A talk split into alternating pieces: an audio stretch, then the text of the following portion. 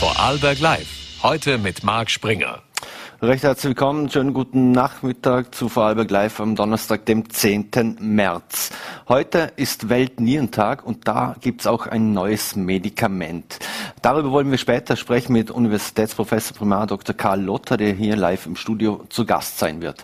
Ebenfalls zu Gast und später live zugeschaltet der Vizepräsident des Europäischen Parlaments, Ottmar Karas. Doch wir wollen mit einem anderen Thema beginnen. Kommen zurück hier ins Land und freue mich, dass ich jetzt FPÖ-Landesparteiobmann Christoph Bitschi begrüßen darf. Vielen Dank für den Besuch. Grüß Gott. Herr Bitschi, ähm, alles bestimmtes Thema oder sehr, äh, sehr großes Thema im Moment ist natürlich, dass die Impfpflicht ausgesetzt wird oder, oder wurde. Jetzt, Sie haben das mal als Etappenerfolg äh, bezeichnet. Warum wollen Sie eigentlich, dass die Impfpflicht ganz fällt? Ja, wir haben uns von Anfang an ganz klar gegen die Impfpflicht ausgesprochen. Ich habe immer gesagt, jeder Vorarlbergerin, jeder Vorarlberger soll selber entscheiden, ob er sich impfen lässt oder nicht. Mittlerweile haben wir es ja mit einer viel weniger gefährlichen Omikron-Variante zu tun, was auch die Krankenhauszahlen zeigen. Darum ist die Aussetzung der Impfpflicht jetzt ein Etappensieg. Ziel ist aber die Abschaffung der Impfpflicht. Mhm. Jetzt haben Sie ja von der Landesregierung gefordert, dass äh, die entstandenen Kosten für die Steuerzahler mal äh, dargelegt werden. Was genau für Kosten soll denn die Landesregierung Ihnen da liefern? Vielleicht können Sie es unseren Zusehern mal kurz erklären. Ja, es wäre schon spannend, was diese ganze Aktion gekostet hat und was da in den letzten Monaten auch ausgegeben wurde für dieses ja, traurige Spektakel da auf Bundesebene. Man hat jetzt sogar den Gesundheitsminister ausgetauscht, weil vielleicht dieser Gesundheitsminister die Aussetzung der Impfpflicht dann doch nicht verkünden hat wollen. Also da hat es schon viel Show gegeben und da wäre es dann doch mal spannend, was das alles gekostet hat. Mhm. Würde es auch bedeuten, also Kosten, natürlich hat die Impfung, das, das Vakzin etwas gekostet, das haben die ganzen Werbemaßnahmen natürlich Dinge gekostet, Testmaßnahmen etc. Wie sehen Sie das? Äh, es steht immer wieder im Raum, dass man für Tests zum Beispiel bezahlen soll.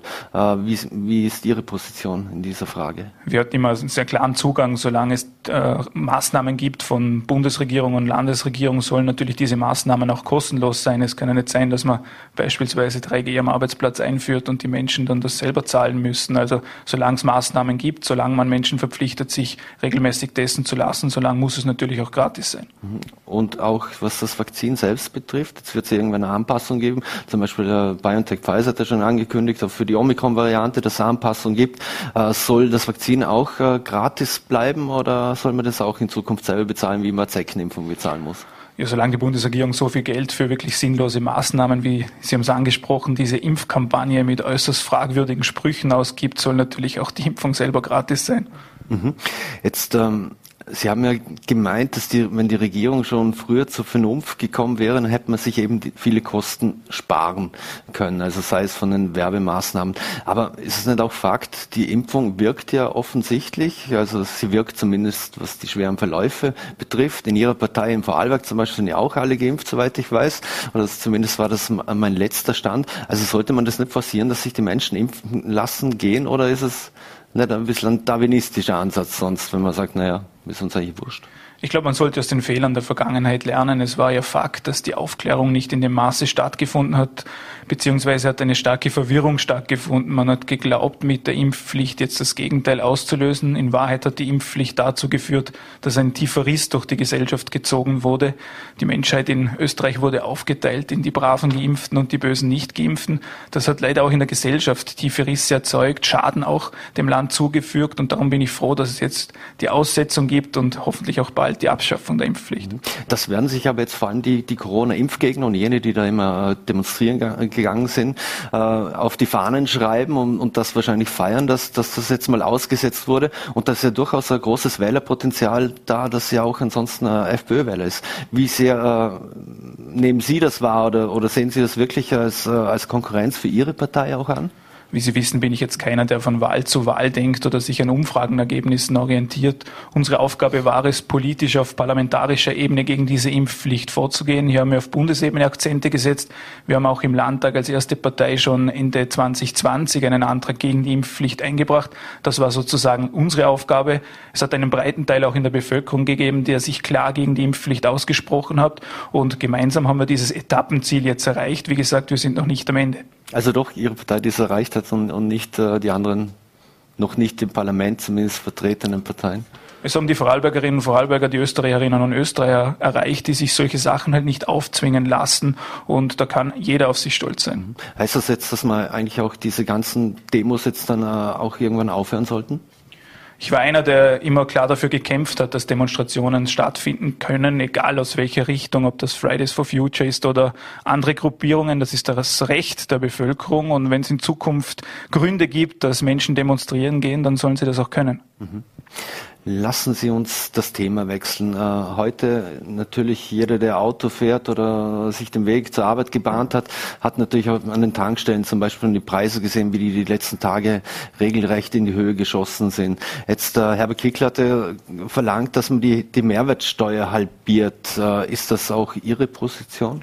Wir haben Ende Jahr schon einen Teuerungsgipfel von der Landesregierung gefordert, denn schon bevor es diese Ukraine Entwicklung gegeben hat, hat sich die Preisspirale deutlich nach oben entwickelt.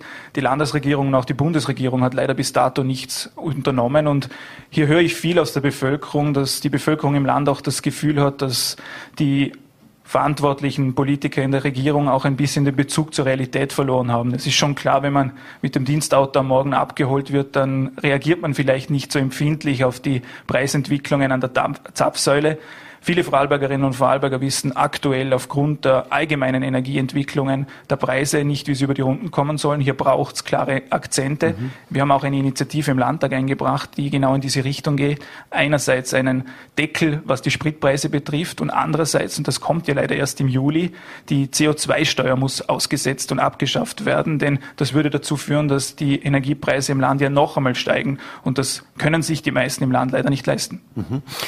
Jetzt ist es ja so, was aber die Halbierung der Mehrwertsteuer betrifft, jetzt hat die äh, Elisabeth, Ministerin Elisabeth Köstinger schon gemeint, das sei unionsrechtlich gar nicht äh, möglich. Das kann uns wahrscheinlich Ottmar Kaas später auch noch was dazu, dazu sagen. Also ist das äh, etwas ein populistischer Ansatz oder, oder müsste man in dem Fall einen, einen, anderen Weg suchen, wie man die Österreicher entlasten kann? Das ist der typische Weg der ÖVP. Wenn man etwas nicht will, dann sucht man Ausreden. Und egal, ob der Ottmar Karas oder die Europäische Union das gut findet oder nicht, die Bevölkerung muss jetzt entlastet werden. Mir geht es um die Vorarlbergerinnen und Vorarlberger und sonst um niemanden. Mhm. Etwas, was natürlich auch äh, auf diese Erhöhung der Preise direkte Auswirkungen hat, ist natürlich die Situation in der Ukraine und den, den Angriffskrieg, den die, den die Russen äh, dort führen. Jetzt wissen wir von vielen äh, FPÖ-Landesparteichefs, die sich auch schon für die Aufnahme von Flüchtlingen ausgesprochen haben. Äh, auch verschiedene Gruppen hier in Vorarlberg zum Beispiel, äh, der Hohenemser Bürgermeister Dieter Ecker, der sehr aktiv ist und auch schon Unterkünfte, Unterkünfte sucht. Etwas anders sieht es bei Ihrem Parteichef aus, der dann ein bisschen ablehnendere Haltung offensichtlich dagegen hat. Was ist Ihre Haltung dazu? Ich habe es am Mittwoch im Landtag auch angesprochen. Es hätte, glaube ich, niemand von uns gedacht, dass wir uns irgendwann wieder mit einer kriegerischen Situation mitten in Europa auseinandersetzen müssen. Und natürlich geht es jetzt darum, die weltpolitischen Entwicklungen einzuschätzen. Für mich als Landespolitiker geht es aber darum, was können wir im Land jetzt konkret machen. Und da gibt es zwei Schritte. Den einen haben Sie angesprochen, es wird eine Flüchtlingswelle Richtung Österreich geben. Und ja, da wird auch Vorarlberg die Verantwortung übernehmen und Kriegsflüchtlinge aus der Ukraine aufnehmen. Wobei man schon dazu sagen muss, dass man das auch realistisch betrachten muss. Wir können nicht unendlich viele Menschen im Land aufnehmen. Parallel sind aber viele Menschen aus der Vergangenheit noch bei uns im Land, die einen negativen Asylbescheid haben, das Land eigentlich verlassen müssen, das aber nicht tun und die nehmen Kapazität weg. Also diese realistische Betrachtungsweise muss man schon haben.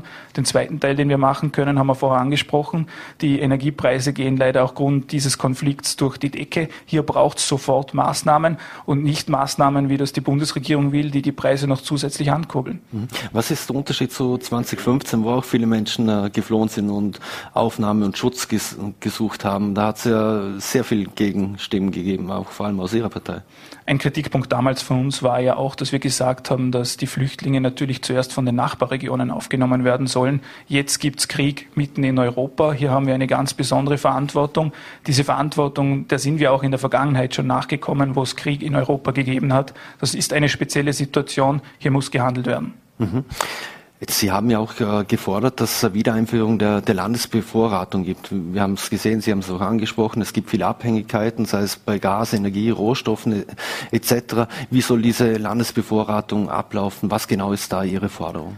Wir müssen wissen, dieser Antrag der Bevorratung von Getreide für Brot ist ja vor mhm. der Ukraine-Krise schon entstanden, mhm. damals aufgrund Jena. der massiven Preisentwicklungen. Mhm. Und hier ging es uns darum, dass bei wichtigen Lebensmitteln auch ein gewisser Vorrat im Land geschaffen wird. Hier ist man mit den Verantwortlichen in Kontakt getreten. Diese Bevorratung in Vorarlberg ist problemlos möglich. Die Landesregierung prüft jetzt die Durchführung. Ich glaube, dass wir das so schnell wie möglich umsetzen müssen, weil es hier um Nahrungsmittel geht. Wo sehen Sie noch so, ähm, so Felder, so im Prinzip äh, Themen, wo, wo wir schauen müssen, dass wir unabhängiger werden? Wir wissen, das Gas, 80 Prozent kommt aus, aus Russland, was in, was in Österreich verwendet wird. Das werden wir nicht von heute auf morgen umstellen. Einerseits jetzt auch die, die, die Bevorratung. Wo sind noch äh, Dinge, Themen, wo Sie sagen, da müssen wir unabhängiger werden? Ich glaube, wir müssen energiepolitisch allgemein viel realistischer wieder werden. Ja, wir stehen alle für die Energieautonomie in Vorarlberg. Wir kämpfen alle dafür.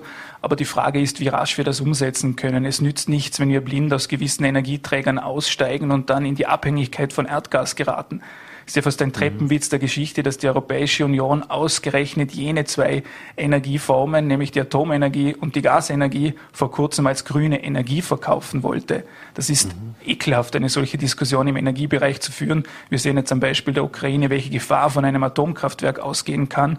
Und hier ist es mir lieber, wenn wir eine realistischere Debatte führen, nicht irgendwie in die Richtung gehen, dass man Dieselmotoren verbieten will, mhm. sondern schauen, was ist umsetzbar und dann Schritt für Schritt aus dieser Abhängigkeit auch herausgehen können.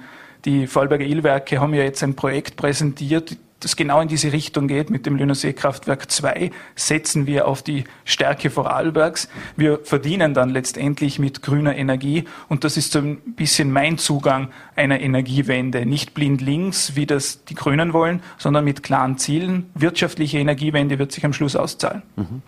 Im Zuge dieses Ukraine-Konflikts ist natürlich auch äh, die sicherheitspolitische Thematik wieder sehr aufgepoppt. Deutschland äh, will äh, 100 Milliarden in den nächsten Jahren zur Verfügung stellen, äh, einen eigenen Fonds anlegen. In Österreich, glaube ich, von 10 Milliarden irgendwo die Rede. Jetzt äh, Ihr Parteikollege Rainer Bösch hat ja auch gemeint, Österreich muss aufrüsten. Wie sehr müssen wir wirklich aufrüsten und ins Militär investieren? Und ist, ist das auch das richtige Signal äh, in Bezug auf Vernunft und Sicherheit, das wir auch den Menschen da draußen geben? Ich bin jetzt schon ein paar Jahre in der Politik und ich habe Debatten miterlebt, wo Grün und Schwarz in die Richtung gegangen sind, dass sie gesagt haben, nein, wir wollen nicht ins Bundesheer investieren. Die Grünen hätten ja das Bundesheer am liebsten gleich ganz abgeschafft. Was jetzt eine gefährliche Entwicklung ist, und das muss man heute schon auch ansprechen, dass es jetzt gewisse Stimmen auch in der ÖVP geht, die am liebsten die Neutralität abschaffen würden und der NATO beitreten würden. Mhm. Wir erleben aktuell in der Ukraine, dass junge Männer in den Krieg geschickt werden müssen. Und ich sage Ihnen ganz klar, ich will ein neutrales Österreich auch in Zukunft. Ich will nicht, dass österreichische Jugendliche in den Krieg geschickt werden und für die NATO kämpfen müssen. Also diese Debatte muss sofort beiseite geschoben werden. Und eine ordentliche Aufrüstung in Österreich auch stattfinden. Der Zustand des Bundesheers ist ja in Teilen wirklich katastrophal. Ich war selbst 2010 beim Bundesheer, seitdem hat sich die Situation nicht unbedingt verbessert. Wir haben nicht ordentliche Fahrzeuge, wir haben bei der Ausrüstung viel Aufholbedarf. Hier muss Geld ins Bundesheer investiert werden und ich sage auch in aller Deutlichkeit, wenn sich die Situation dann in ein, zwei Jahren vielleicht beruhigt hat, dann will ich keine politischen Kräfte hören, die dann wieder sagen, wir müssen aufhören mit der Investition ins Bundesheer, weil das ist leider das, die politische Entwicklung. Wir haben es speziell nach mhm. 2015 gesehen. Damals haben auch viele nach Investitionen ins Bundesheer, in die Polizei gerufen. Als die Flüchtlingskrise dann zu Ende war, hat man die Realität beiseite geschoben und wieder blinde Politik gemacht. Das darf in Zukunft so nicht stattfinden. Wir brauchen ein starkes Bundesheer. Wir brauchen ein neutrales Österreich. Was wir ganz sicher nicht brauchen, ist der Wunsch der ÖVP nach einem NATO-Beitritt. Mhm. Neutralität äh wie weit geht, da heißt es Neutralität, sich, äh, so wie es jetzt die Schweiz am Anfang gemacht haben, sich äh, komplett raushalten zu wollen, nicht mal Sanktionen mittragen zu wollen, haben sie ja schlussendlich dann geändert. Oder heißt Neutralität auch, dass so, wie wir es jetzt gemacht haben, zum Beispiel Helme etc. an die Ukraine geliefert werden und dass das okay ist aus Ihrer Sicht? Neutralität bedeutet für mich nicht, dass man keine Position einnehmen darf. Aber ich glaube, Österreich hätte jetzt wieder mal die große Chance, als neutraler Boden auch gewisse Friedensgespräche durchführen zu können. Das ist die Aufgabe eines neutralen Landes. Aber wie gesagt, mir geht es darum, einen NATO-Beitritt darf es mit Österreich nie geben. Mhm. Ähm, eine Frage noch zu diesem Komplex. Jetzt hat es ja vor, vor ein paar Jahren einen Ko Kooperationsvertrag der Freiheitlichen mit der Kremlpartei geeintes Russland äh, gegeben. Der kann ja formell auch erst 2026 aufgelöst werden. Ähm, muss, müsste man das nicht sofort äh, für nichtig erklären vom Prinzip her? Oder, oder gibt es da überhaupt irgendwelche Connections noch nach Russland? Seriöserweise müssen Sie aber auch dazu sagen, dass ich immer zu jenen ja. Landesparteiobleuten gehört habe, die alle Auslandskontakte, die wir haben, massiv kritisiert haben. Es gibt jetzt diesen Wunsch, natürlich diesen Kontakt so schnell wie möglich zu beenden. Vorarlberg hatte nie Kontakt zum Kreml. Ich habe Kontakt zu den Vorarlbergerinnen und Vorarlberger. Mhm. Abschließend noch, jetzt haben wir natürlich einen, einen neuen Landesrat, äh, kommen wir nochmal zurück ins Land und der, der heißt Daniel Zadra. Und jetzt gibt es natürlich ein Riesenprojekt, das ist die, die S18. Das wissen wir selbst, der, der Lustner Bürgermeister, ÖVP-Bürgermeister Kurt Fischer ist nicht glücklich über das Projekt, so wie es jetzt äh, geplant ist. Glauben Sie, dass die S18 unter Zadra überhaupt durchgesetzt wird, der ja das immer sehr kritisiert hat? Wichtig ist, dass wir jetzt wieder über dieses Thema sprechen. Der Landeshauptmann hat jetzt drei, vier Tage darüber philosophiert, wie sein Kontakt zum Daniel Zadra ausschaut oder wie sich diese Beziehung entwickeln wird. Ich hoffe, die Beziehung der Beziehungsstatus ist dem Landeshauptmann jetzt bekannt. Früher hat der Landeshauptmann immer gesagt, die S18-Gegner sitzen nicht in der Landesregierung. Mit Daniel Zader hat er sich jetzt diesen S18-Gegner in die Landesregierung geholt. Und wie wir heute ein, ein oder anderen Interview von Daniel Zader schon gehört haben, er wird auch in der Regierung gegen die S18 kämpfen. Wir haben hier als einzige eine klare Position. Wir brauchen dieses Entlastungsprojekt im unteren Rheinteil. Wir brauchen die S18 und zwar so schnell wie möglich. Mhm.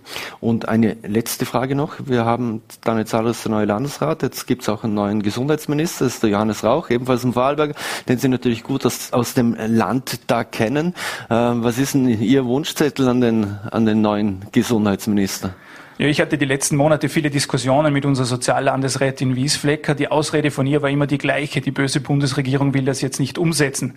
Falls sie die Handynummer von Johannes Rauch gelöscht hat, werde ich ihr die Handynummer jetzt schicken und Sie können gemeinsam jetzt zum Beispiel die Pflegelehre sofort umsetzen. Sie können zum Beispiel so schnell wie möglich die Pflegereform umsetzen. Hier gibt es wirklich viel zu tun. Hier darf es keine Ausreden mehr geben. Hier werden wir ordentlich Druck auf die grüne Landesrätin, aber auch auf den grünen Minister ausüben. Aber haben Sie Hoffnung, dass es, dass es in diesen Positionen auch Bewegung geben wird, weil er eben aus dem Land kommt und auch äh, die Situation vielleicht anders kennt? Wie Sie wissen, meine Hoffnungen in die Grünen sind relativ bescheiden. Christoph Pitschi, vielen Dank für den Besuch hier bei Vorarlberg Live im Studio. Äh, schönen Abend und bleiben Sie gesund. Dankeschön, ebenfalls. So, meine Damen und Herren, und wir wechseln jetzt das Thema, werden nach Brüssel schalten, wo uns live zugeschaltet ist der Vizepräsident der Europäischen, des Europäischen Parlaments, Ottmar Karas, den ich jetzt recht herzlich begrüßen darf. Vielen Dank für die Zeit, Herr Karas. Ja, schönen, schönen guten Abend. Herr Karas, äh, die EU befindet sich ja im Prinzip von, bewegt sich von einer Krise mehr oder weniger in die nächste. Wir hatten die Euro-Krise, Flüchtlingskrise, dann die Corona-Krise, jetzt haben wir den, den Krieg in der Ukraine. Kann die EU mittlerweile Krise? Haben wir etwas gelernt aus diesen natürlich sehr unterschiedlichen Krisen, aber wie wir in der Krisenbewältigung besser damit umgehen können und wo wir ansetzen müssen, auch wenn es jetzt ein Krieg ist? Ja, zum Ersten, ich glaube, dass man zwar von Krisen reden kann, aber Krieg ist viel mehr als eine Krise, vor allem wenn wir gerade am heutigen Tag und am gestrigen Tag gesehen haben, dass Geburtskliniken bombardiert werden, dass schwangere Frauen ermordet werden und begraben werden, wie wir das nur aus dem Holocaust erkennen. Das ist, hat die Welt verändert. Es hat unsere Sicht in Europa verändert. Und wir haben immer bei allen Krisen eine Erkenntnis. Wir sind gemeinsam stärker als jeder für sich alleine. Und es ist auch in kriegerischen Auseinandersetzungen jeder mehr geschützt, der einem Bündnis angehört.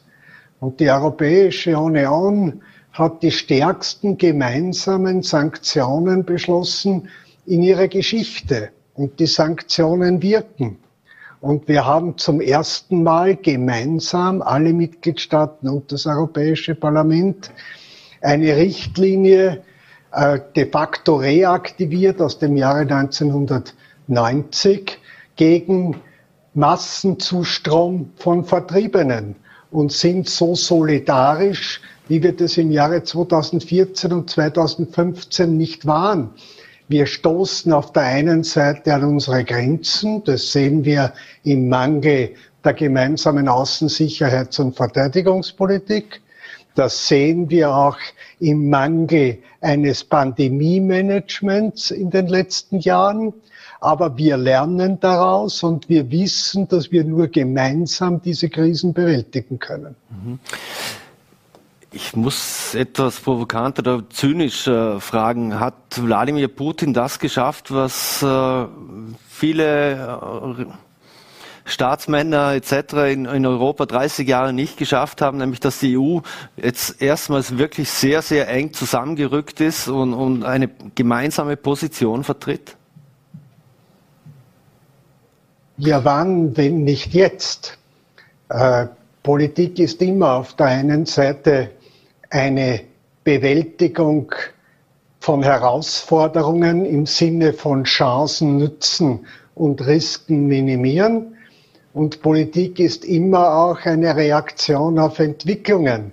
Vor allem dann, wenn die Handlungsfähigkeit als Voraussetzung hat, den politischen Willen aller Mitgliedstaaten zusammenzuhalten und zusammenzuarbeiten und nicht mit der nationalen Karte, mit dem Egoismus, mit der Schuldzuweisung, die Gemeinsamkeit und die gemeinsame Stärke zu behindern und zu verhindern.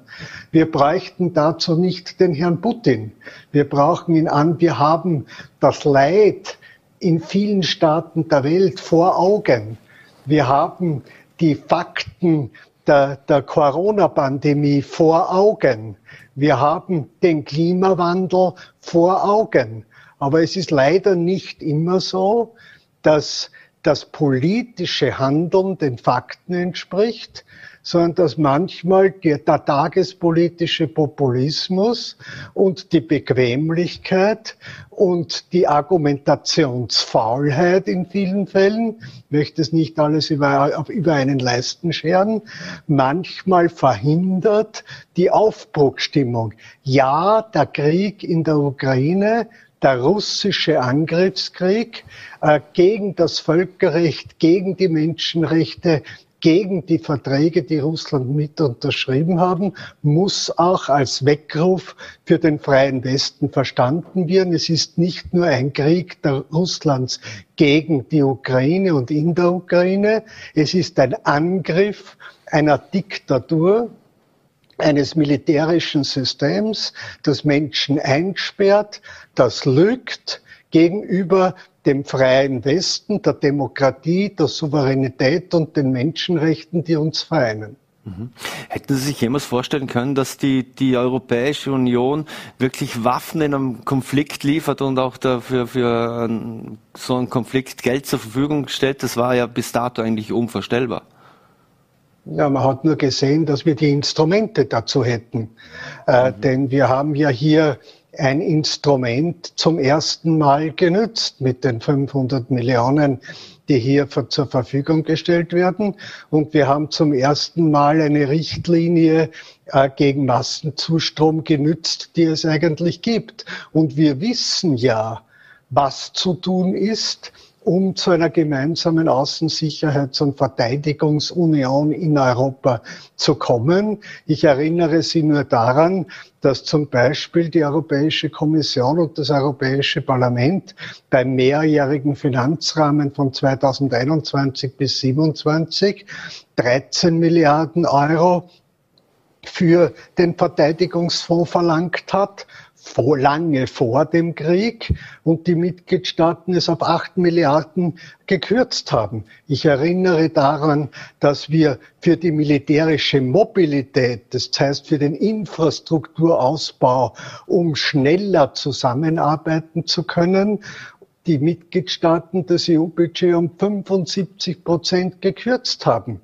Und ich erinnere Sie nur daran, dass wir verlangen, dass die Streitkräfte der verschiedenen nationalen Heere miteinander vereinbar sind und dass wir zu einem gemeinsamen Beschaffungswesen kommen, was alleine pro Jahr 22 Milliarden Euro an Einsparungen bedeuten würde und es bisher nicht möglich war. Ich hoffe, dass alles das, was am Tisch liegt und was wir wissen, dass wir zu tun haben, mhm. endlich auch umgesetzt wird, um die Europäische Union zu stärken und nicht ohnmächtig vor Aggressoren zu stehen. Die neuen Bedrohungsfelder sind ja nicht nur militärisch, sie sind Cyberwar, sie sind Terrorismus, sie, sie sind Hybridkriege, vieles darüber hinaus. Wir sehen das ja und wir müssen, können uns nur gemeinsam dagegen wappnen, weil keiner dieser Kriege und Krise kennt eine nationale Grenze oder einen Vertrag, wie uns Herr Putin täglich beweist. Jetzt Sie und, und ich äh, kennen ja noch die, die, also da war der Kalte Krieg noch Realität, äh, wo, als wir aufgewachsen sind. Viele junge Menschen kennen dieses, äh, dieses Szenario schon gar nicht mehr. Äh, ist das auch etwas hinderlich, weil, weil viele junge Menschen jetzt eigentlich nur im Frieden irgendwo aufgewachsen sind und, äh, und sich gar nicht mehr zurückerinnern können? Ich kenne es ja maximal aus den, äh, aus den Geschichtsbüchern, was, äh, was der Kalte Krieg mal war. Schauen Sie, ich war tätig in der Friedensbewegung, ich war tätig in der Anti-AKW-Bewegung. Ich äh, habe mich Zeit meines ganzen Lebens auch bei der Überwindung der Trennung, der gewaltsamen Trennung Europas immer nach mehr Freiheit gesehnt. Auch deshalb äh, den EU-Beitritt Österreichs mit vorangetrieben. Jeder Mensch, der halbwegs richtig tickt, will Friede, will Freiheit, will Stabilität, will Menschlichkeit, Gerechtigkeit und Fairness. Mhm. Und das ist meine Antriebsfeder. Nein, wir haben uns das alle nicht vorstellen können oder zumindest nicht gehofft, dass es in Europa je passieren kann. Die Bilder haben uns eingeholt. Und die Verantwortung der Politik ist jetzt nicht zur Tagesordnung überzugehen, sondern die Verantwortung der Politik ist, die Lehren daraus zu ziehen und präventiv zu handeln. Und das heißt, die Zusammenarbeit in Europa auch in Sicherheits- und Verteidigungsfragen zu stärken und energiepolitisch unabhängig zu werden, damit wir von anderen Systemen nicht erpresst werden können und dass man uns, dass wir nicht von diesen Systemen abhängig sind. Mhm. Wenn Sie die gemeinsame Sicherheitspolitik äh, ansprechen, äh, im Gegensatz dazu gibt es wieder ziemlich viele Alleingänge. Deutschland will hier 100 Milliarden zur Verfügung stellen, um die Bundeswehr aufzurüsten und instand zu setzen. Österreich will das Gleiche mit dem Bundesheer machen. Also es scheint ja wieder sehr viele nationale Alleingänge zu geben in dieser Frage. Ja, man muss zum ersten einmal sehr deutlich sagen, und das sehen Sie ja auch durch Ihre Beispiele, es ist etwas in Bewegung geraten. Verteidigungspolitik ist wie Außenpolitik primär eine nationale Angelegenheit. Sie muss zu einer europäischen gemeinsamen Angelegenheit werden.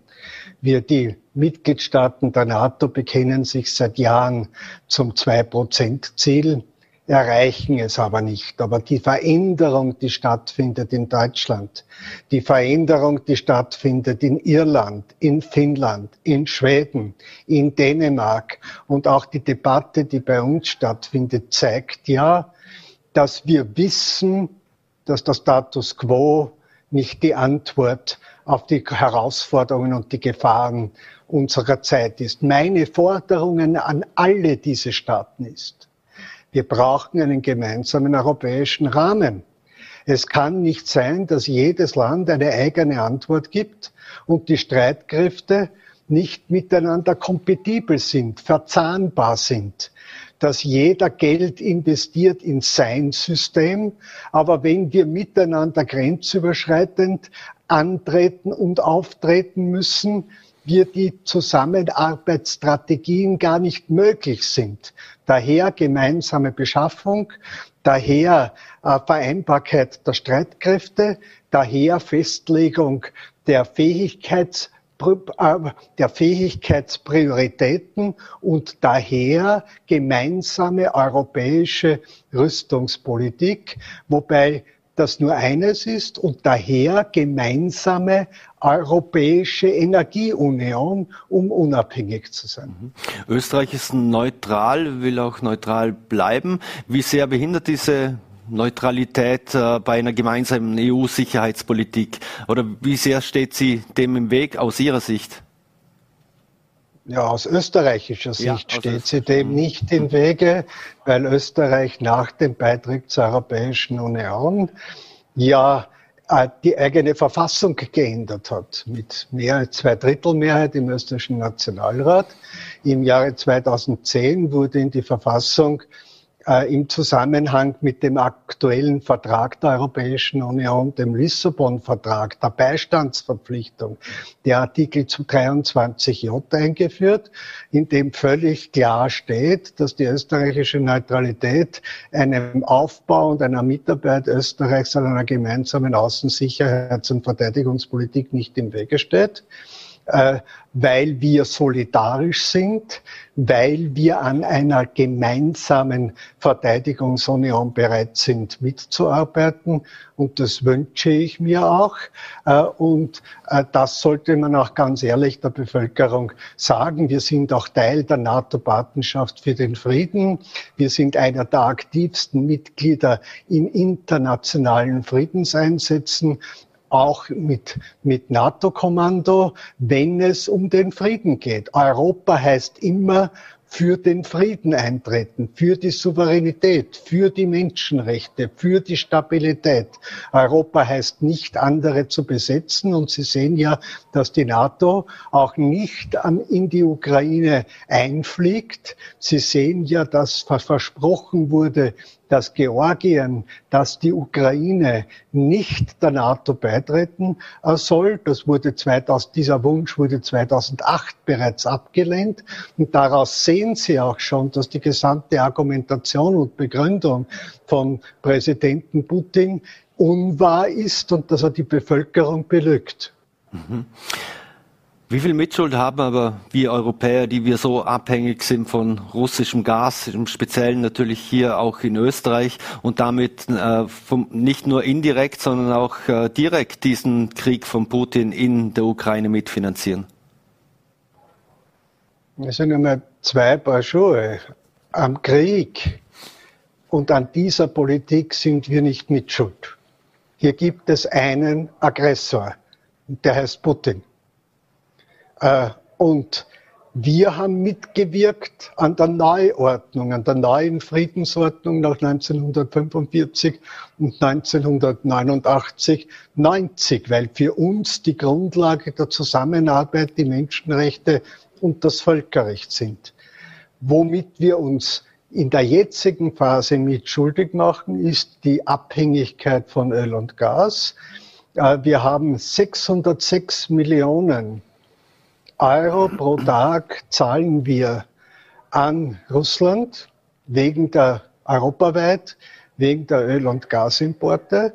Das ist mehr als für die, für die Streitkräfte in Russland ausgegeben äh, wird. Das sind im Jahr circa 60, über 60 Milliarden Euro. Die Streitkräfte in Russland kosten ungefähr 54 Milliarden Euro. Daher ist es ein ganz ein wichtiger Schritt, den Gaskonsum und, den Gas und die Ölexporte raschest zu reduzieren auf Null zu senken. Daher war es richtig, Nord Stream 2 das Ratifizierungsverfahren einzustellen. Daher ist es richtig, äh, wie das in Deutschland derzeit passiert, über Nord Stream 1 zu diskutieren. Und daher ist es richtig, äh, dass Amerika die Ölimporte auf Null gesetzt hat. Unsere Lage ist etwas anders, aber es gibt eine klare Linie bis zum Jahresende, den Öl- und Gaskonsum aus Russland stark zu reduzieren mhm. und die erneuerbare Energie, die Unabhängigkeit, die Energieunion Europa zu stärken. Mhm. Wir müssen leider langsam zum Schluss kommen, aber wenn ich Sie richtig verstanden habe, und das haben wir auch aus der Corona-Pandemie gelernt, das heißt für die EU in Zukunft, wir müssen schauen, dass wir diverse Schlüsseltechnologien etc. wieder hier Standorte in Europa haben, damit wir unabhängiger werden, ebenso vom im Energiesektor ja, das ist überhaupt keine Frage, wobei bei der Energie es mir nicht nur darum geht, dass wir so viel Energie produzieren, sondern ich glaube, der wichtigste Wachstumsmotor und Investitionsmotor ist die Reduzierung äh, sozusagen der Menge an Energieverbrauch, das heißt Einsparung. Das würde auch Arbeitsplätze bringen, würde uns unabhängig stärken. Wir brauchen beides. Einsparungen und erneuerbare Energie und Energieunion Europa. Mhm. Eine letzte Frage noch. Heute haben sich die EU-Staats- und Regierungschefs ja zum informellen Gipfel in Versailles getroffen. Da ging es ja auch um die Sanktionen, auch äh, um Sanktionen gegen Oligarchen und ähnliches. Jetzt haben wir in, äh, haben wir heute gehört, Großbritannien hat die Sanktionen auch verschärft, äh, was Oligarchen betrifft. Jetzt haben wir die spezielle Situation zum Beispiel äh, mit Oleg Deripaska, einem Oligarchen, der hier in, auch in Vorarlberg äh, sehr aktiv ist, Anteilhaber an einem Hotel in Lech, das er mehr oder weniger verkauft verkauft hat, jetzt wieder an, an seinen Cousin über irgendwelche Firmen. Zudem ist an der Strabag mit 28 Prozent beteiligt. Müssen wir bei diesen Oligarchen hier in Österreich, wenn Sie jetzt auf Österreich blicken, auch aus Brüssel, mehr Druck auf diese Oligarchen machen und auch äh, Gelder etc. einfrieren, beziehungsweise auch diese Firmenkonstrukte transparenter machen und durchleuchten? Alle Sanktionen sind einstimmig beschlossen und sogar von Staaten wie der Schweiz, nicht, die, die nicht der Europäischen Union angehören.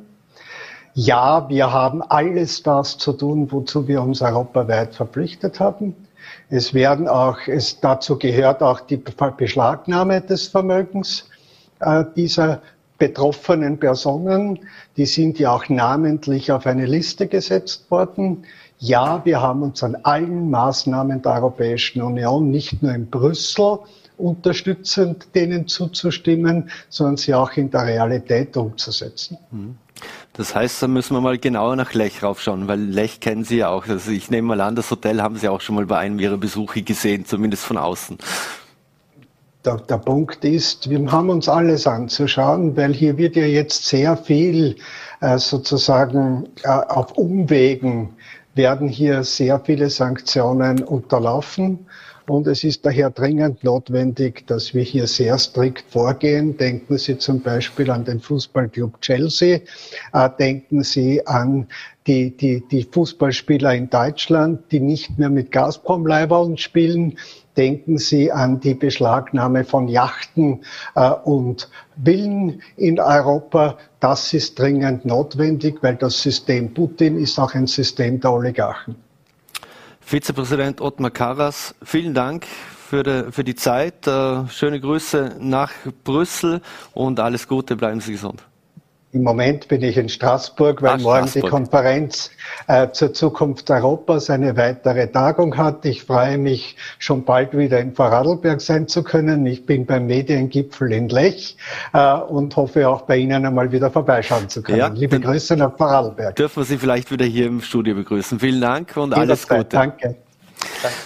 So, meine Damen und Herren, und wir wechseln jetzt das Thema, machen einen äh, ziemlich harten Schnitt aus der Ukraine und, äh, und der Krise dort, kommen wir zurück ins Land, beziehungsweise auch auf die Welt. Freue mich, dass ich jetzt Universitätsprofessor Primar Dr. Karl Lotter hier im Studio begrüßen darf. Vielen Dank. Vielen Dank für die Einladung. Herr Primar Lotter, heute ist Weltnierentag. Wieso verdient denn dieses Organ gerade einen eigenen Welttag? Ja, chronische Nierenerkrankungen sind eigentlich ein ganz großes Problem im Gesundheitswesen. Und dieses Problem hat im Augenblick nicht die Aufmerksamkeit, die es eigentlich verdienen würde. Mhm. Nur, nur ein paar Zahlen. Wir wissen, dass weltweit und auch in Vorarlberg mindestens 10 Prozent der Bevölkerung an einer chronischen Nierenerkrankung leiden. Sie können sich dann gerne ausrechnen, wie viele Vorarlbergerinnen und Vorarlberger davon ja? betroffen sind. Weltweit schätzt man, dass 850 Millionen Menschen äh, davon betroffen sind. Mhm. Nierenerkrankungen mhm. sind äh, doppelt so häufig wie der Diabetes. Sie sind 20 Mal so häufig wie Krebserkrankungen. Sie sind zum Beispiel auch doppelt so gefährlich wie der Diabetes. Warum?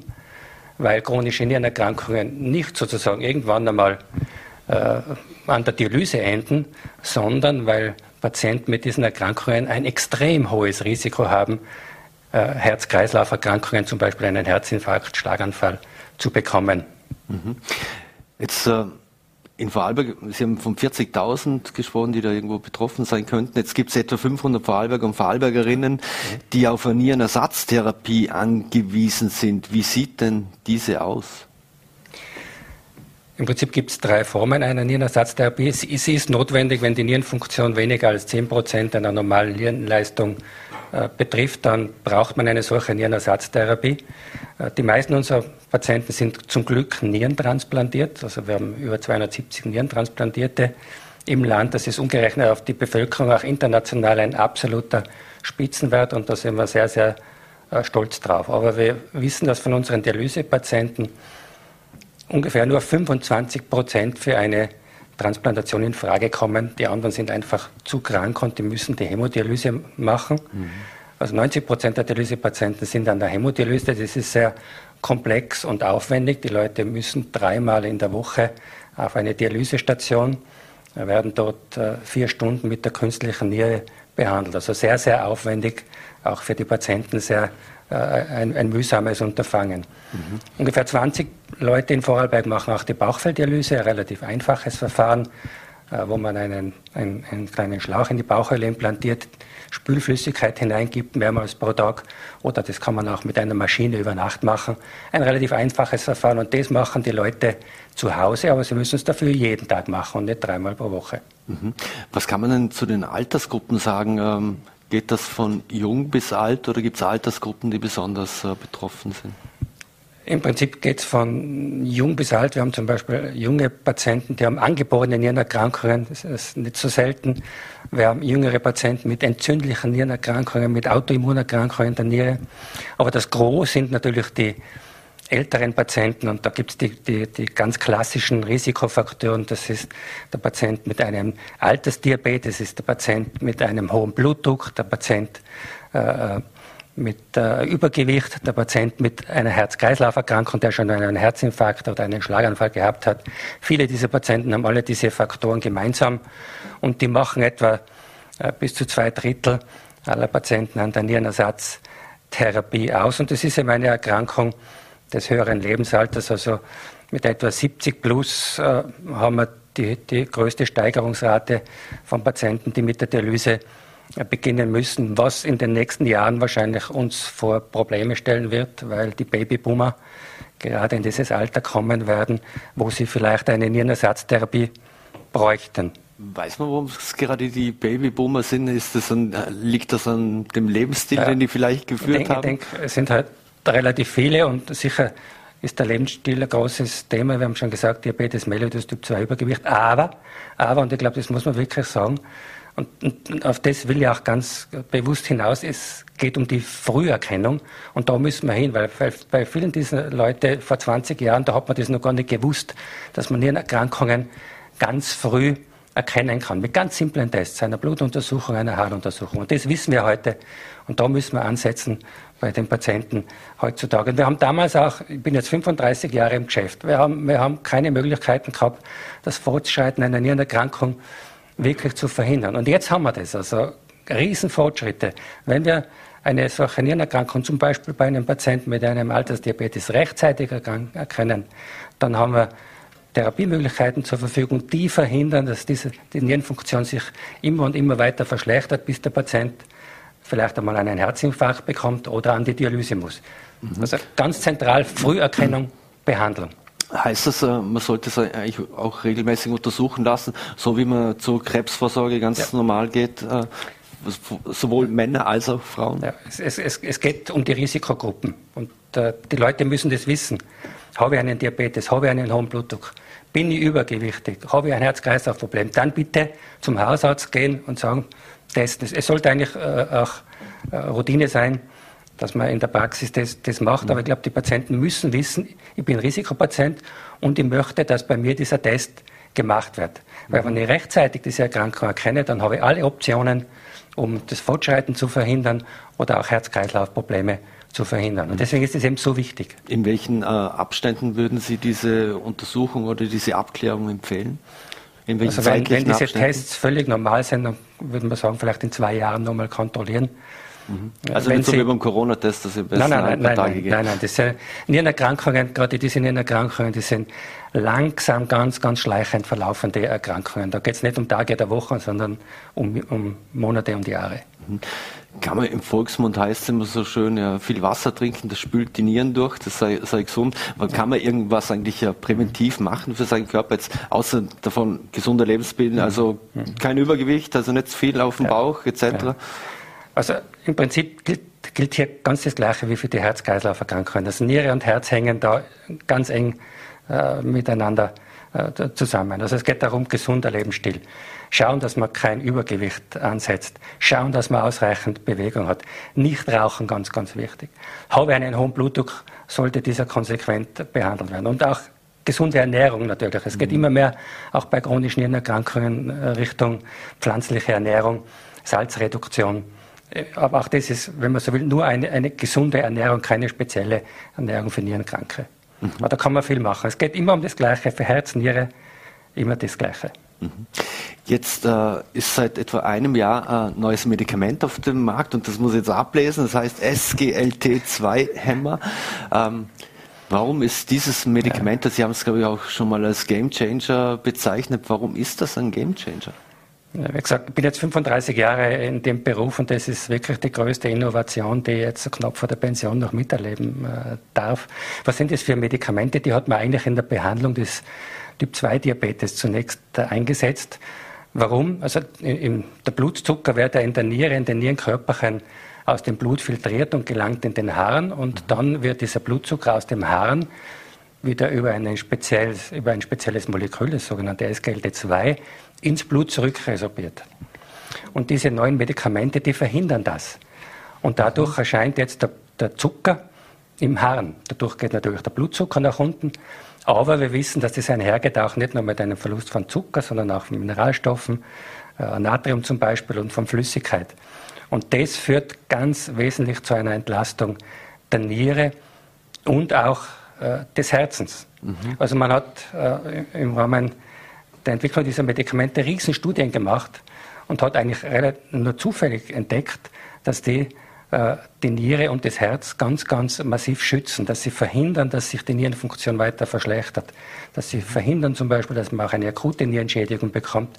Sie verhindern auch Herzinfarkte, sie verhindern eine Herzschwäche. Also, also un unglaublich, das, mit dem hat mhm. niemand gerechnet. Und das, das, das, das Zweite Interessante ist, wir haben geglaubt, das wirkt vielleicht nur bei einer Nierenschädigung durch einen Diabetes. Nein, das wirkt bei jeder, fast jeder Form einer Nierenerkrankung. Und deswegen ist es so wichtig, dass alle Patienten mit Nierenerkrankung möglichst rasch mit diesen Patienten, äh, mit diesen Medikamenten äh, mhm. behandelt werden. Mhm. Das ist aber auch ein Medikament, das nehme ich, wenn ich eine Nierenerkrankung habe und gehe nicht zum Arzt und lasse mir ein Rezept verschreiben, weil ich es prophylaktisch nehmen will, äh, nehme, so wie Vitamine.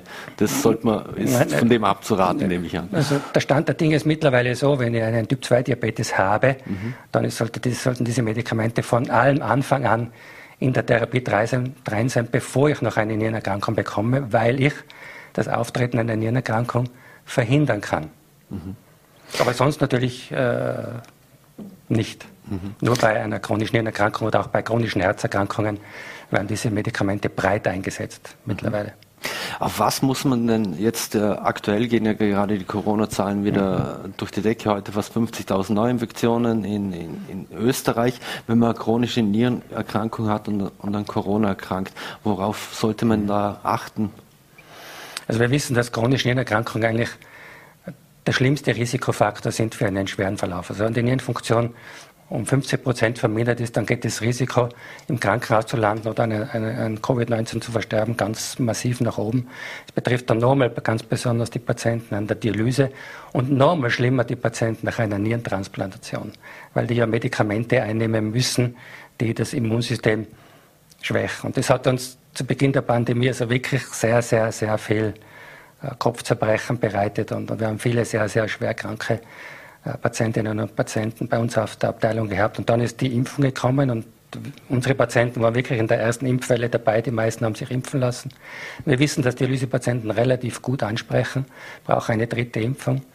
Bei den Transplantierten ist dieses Ansprechen äh, durch zwei Impfungen relativ schlecht, nur die Hälfte spricht dann noch. Wir haben mittlerweile alle Patienten das dritte Mal geimpft und da schaut es viel, viel besser aus. Und mhm. seitdem haben wir eigentlich keine oder nur mehr ganz, ganz selten schwere Verläufe. Und und mit Omikron werden unsere Patienten zum Glück weil sie auch geimpft sind, relativ gut fertig. Mhm. Also dann verstehe ich es richtig, also die Impfung und, äh, bei, in Kombination mit einer Nierenerkrankung äh, ist möglich und, und sollt, ist auch empfehlenswert. Wichtig, mhm. wichtig, es ist extrem wichtig. Also jeder Patient mit einer Nierenerkrankung, ganz gleich welcher Genese, impfen, impfen, impfen. Mhm. Abschließend wenn es um akutes Nierenversagen geht, äh, gibt es eigentlich irgendwelche Anzeichen, wie ich das spüren würde, dass meine Niere drauf und dran ist zu versagen oder, oder ist das ein langsamer Prozess? Ich frage jetzt einmal ganz leinhaft. Und also eine chronische Nierenerkrankung, da merken Sie nichts, die Symptome treten auf knapp bevor Sie an die Dialyse müssen. Akutes Nierenversagen ist was anderes, wie der Name schon sagt. Mhm. Betrifft, da gibt es natürlich auch viele, viele Ursachen, betrifft auch meistens ältere Leute mit einer Herzerkrankung, mit einer vorbestehenden Nierenerkrankung und die haben dann ein akutes Problem, zum Beispiel einen schweren Infekt klassischerweise eine schwere Durchfallerkrankung oder sie können nichts mehr trinken und die haben dann zu wenig Flüssigkeit im Körper und die Niere kann nicht mehr arbeiten. Mhm. Und das Wichtigste ist, dass man dann wieder Flüssigkeit zuführt.